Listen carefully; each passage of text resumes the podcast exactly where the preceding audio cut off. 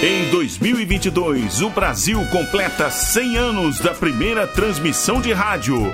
Comemorando esta data histórica, a Rádio Nacional resgata sua época de ouro e traz de volta, direto do seu valioso acervo, toda a emoção das radionovelas. A Rádio Nacional apresenta.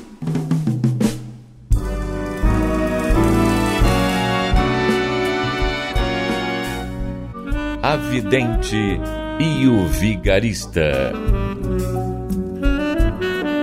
Roteiro original de Amaral Gurgel.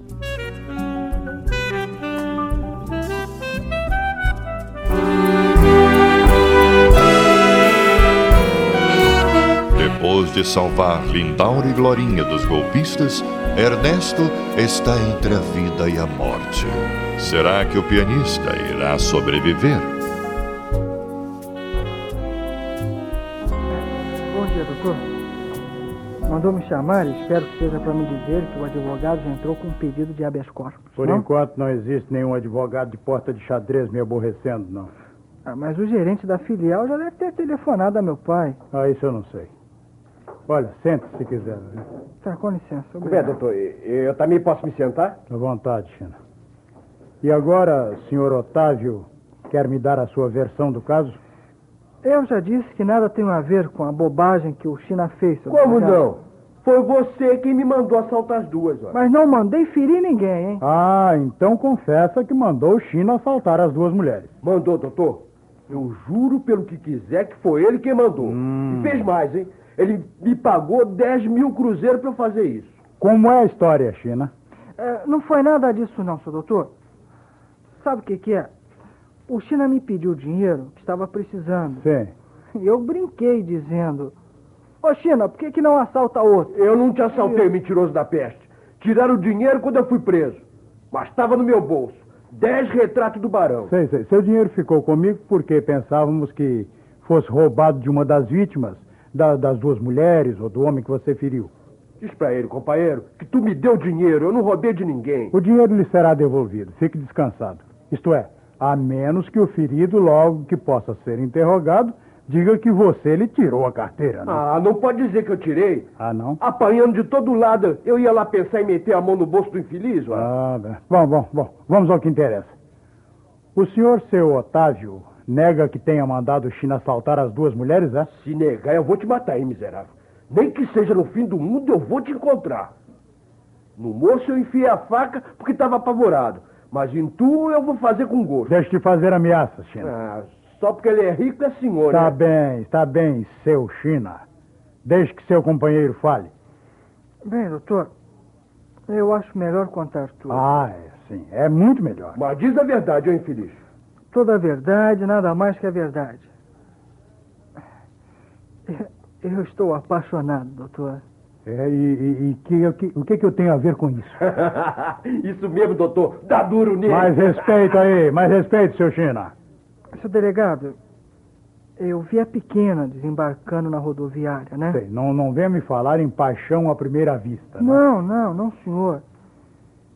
A vi, achei bonita. E tomou o mesmo ônibus pra ver onde ela ia assaltar. Você quer calar essa boca, China? Poxa. Bem, realmente eu tomei o mesmo ônibus, mas foi por acaso. Eu tinha que ir para o mesmo lado, né? Hum. Aconteceu de me sentar no banco atrás dela. E então, ouvi a conversa. Fiquei sabendo que era estudante de música, que vinha a São Paulo todas as E quartas-feiras. ficou sabendo também que o pai tinha dinheiro. Não foi nada disso, não. Eu só te falei que era pequena decente, de família, e que deveria ser granfina. Bom, bom, vamos em frente, vamos em frente. E depois?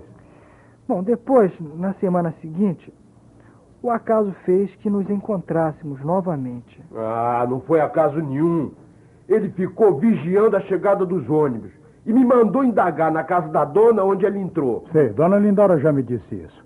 Estavam planejando o golpe, não é mesmo? Não, não, não, senhor, seu delegado, não é nada disso. Se fosse golpe, eu não esperar tanto tempo, né? Hum. Sabe o que, que é, seu delegado? Eu senti que gostava da menina. É que eu estava me apaixonando, seu delegado. Olha, ainda que eu acreditasse em tudo que está contando, o lógico seria tentar se aproximar dela. Doutor, eu sou muito tímido. Conta onda, Travinho, essa foi boa. Quero muito respeito, ouviu? Já estou lhe dizendo várias vezes isso.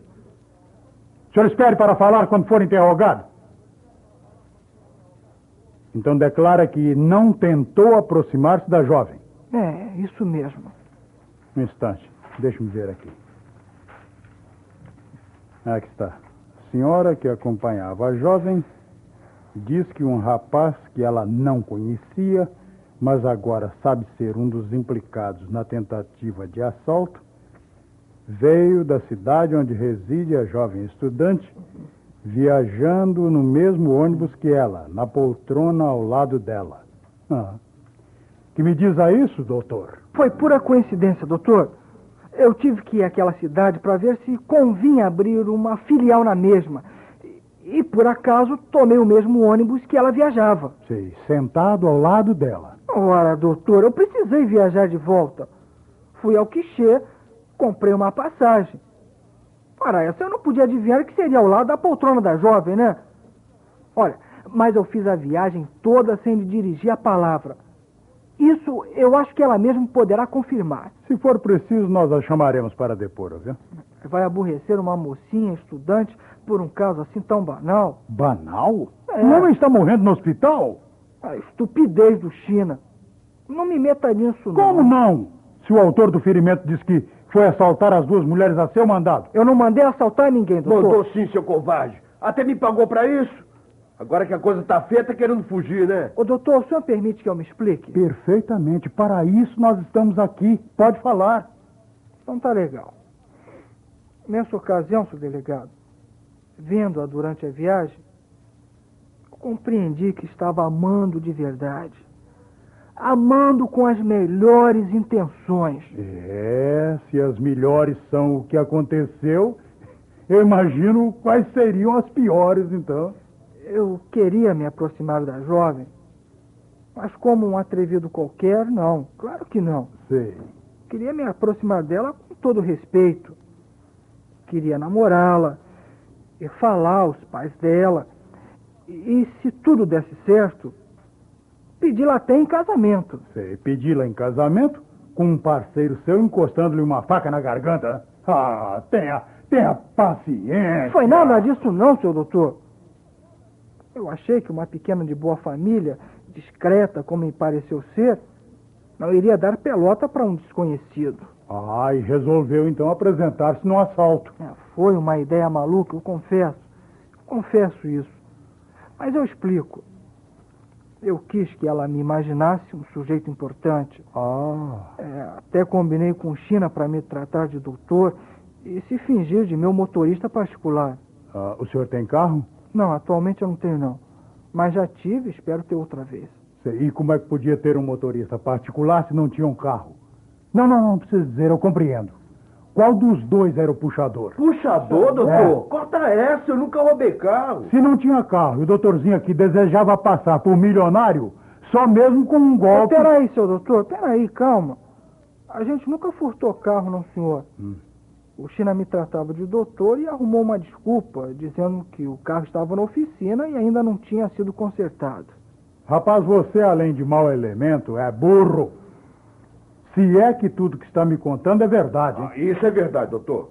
Bom, sendo assim, China, seu companheiro estudou mais um pouco que você, mas ele é um retardado mental que parou aí nos seis anos de idade e num mundo de fantasia.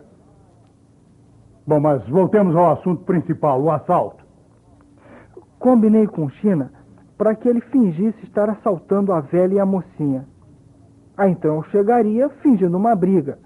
Ele fugiria então eu iria ser considerado um herói. É, mas deu tudo errado. Pois é. Na hora em que ele devia correr e fingir a briga comigo, chegou um sujeito que nem sei quem é e não deu tempo pra nada. Foi logo me batendo. É. Aí eu gritei pelo Tavinho. Mas ele, covardão que é, né? Tava correndo pro outro lado, querendo fugir da encrenca. Aí eu fiquei desesperado e nem sei como, a faca que estava na minha mão entrou no bucho do sujeito. Ah, e vocês querem que eu acredite nessa história, né? O seu doutor, o seu delegado, o senhor pode acreditar. Foi apenas isso. Sei, e pagou para seu companheiro fazer essa idiotice. Ele não queria me ajudar, isso é verdade. Ele só concordou quando viu o dinheiro. Sei, e onde é que foi arrumar esse dinheiro? Em outro assalto, né? Claro que não, seu delegado. Foi minha mãe quem mandou. Olha, eu dou o endereço para o senhor. O senhor pode telefonar para os meus pais. A minha mãe vai confirmar que me mandou 50 mil cruzeiros, tá legal? Olha o aqui. telefone. Não, é- não, não, não é preciso telefone, não. Já telefonamos para a fábrica Ah. de cerâmica e já falamos com seu pai. Ah, Então, doutor, já ligou pro meu pai. Olha, eu garanto que ele mandou um advogado para me livrar dessa embrulhada toda, não, Não, foi? senhor. Disse apenas que está cansado das sujeiras que você faz e que o deixasse mofar na cadeia. E se acaso tivesse que soltá-lo, que ao menos lhe desse uma boa surra. O senhor vai mandar me bater, doutor? Claro que não. Eu sou pago para garantir a segurança desse bairro e não para surrar um ordinário. Isso quem devia ter feito era seu pai, quando você era ainda menor. Guarda, pode levá-lo de volta. seu, delegado, um momento, seu delegado. Eu não sou culpado, não. É. Eu já contei tudo como foi. O China até confirmou. Eu só mandei que ele fingisse o assalto. Eu não mandei matar ninguém, não, eu não delegado. matei, que o homem ainda deve estar vivo. Sei, tal, tal, tal, talvez esteja. Guarda, tira esse lixo da minha sala não aguento.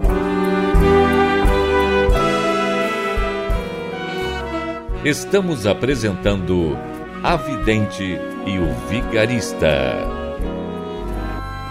Em comemoração aos 100 anos da primeira transmissão de rádio no Brasil, a Rádio Nacional traz direto de seu acervo histórico a época de ouro das radionovelas. Quer ouvir este ou algum capítulo anterior da nossa radionovela? Acesse nosso podcast, A Vidente e o Vigarista, no Spotify.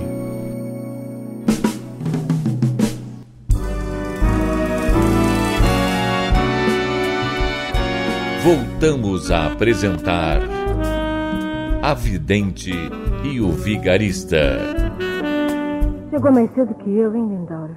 Ah, mal clareou o dia, eu tava aqui querendo saber notícias do moço, né? E deram alguma informação? Ah, me disseram que ainda não podiam informar nada, que ele tava lá no negócio, como é que é o nome? Continua CTI ou ITC, eu sei lá, enrolação do diabo. Eu, bom, eu só sei que, afinal de contas, eu acabei não sabendo de nada, não Bom, o sabe? papai me trouxe já entrou para falar com os médicos. Disse que, se for possível, vai ver o Ernesto. Ah, então ele vai poder saber melhor. Ô, ô, essa menina, faz muito tempo que tu chegou. Acabamos de chegar e como eu vi você aqui... Será que o doutor vai demorar? Não tô com Como é que eu posso saber, né, Lindaura?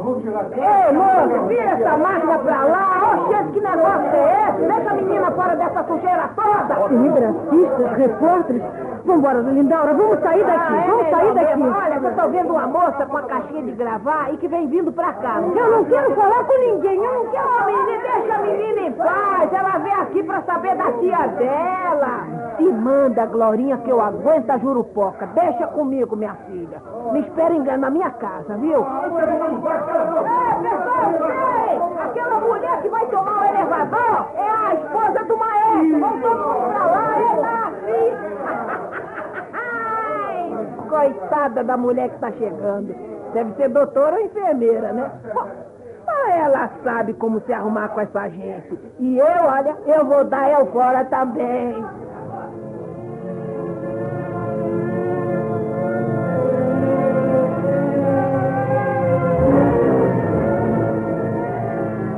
Senhor, eu estou trazendo um jornal inglês e uma revista para a senhora. Ah, obrigada, Martins. Ah, eu procurei jornais de sua terra, mas não encontrei nenhum. Mas esse jornal traz notícias do Brasil. Hum, pois então vamos saber primeiro quais as notícias do Brasil, né? Me presta o jornal, Alex. Ah, está na quarta página, senhora. Uhum. Devem ser apenas algumas visitas de políticos, empresários. É, existem aqui algumas linhas sobre o Ernesto. Ele está no Brasil.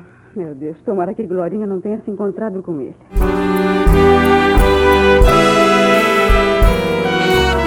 As notícias do Brasil chegam na Índia. Mas Nádia ainda não se deu conta da proximidade entre Ernesto e Glorinha. O que acontecerá? Não perca o próximo capítulo desta novela eletrizante.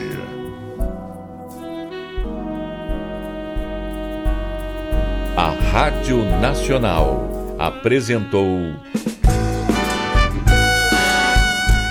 A Vidente e o Vigarista. Roteiro original de Amaral Gurgel.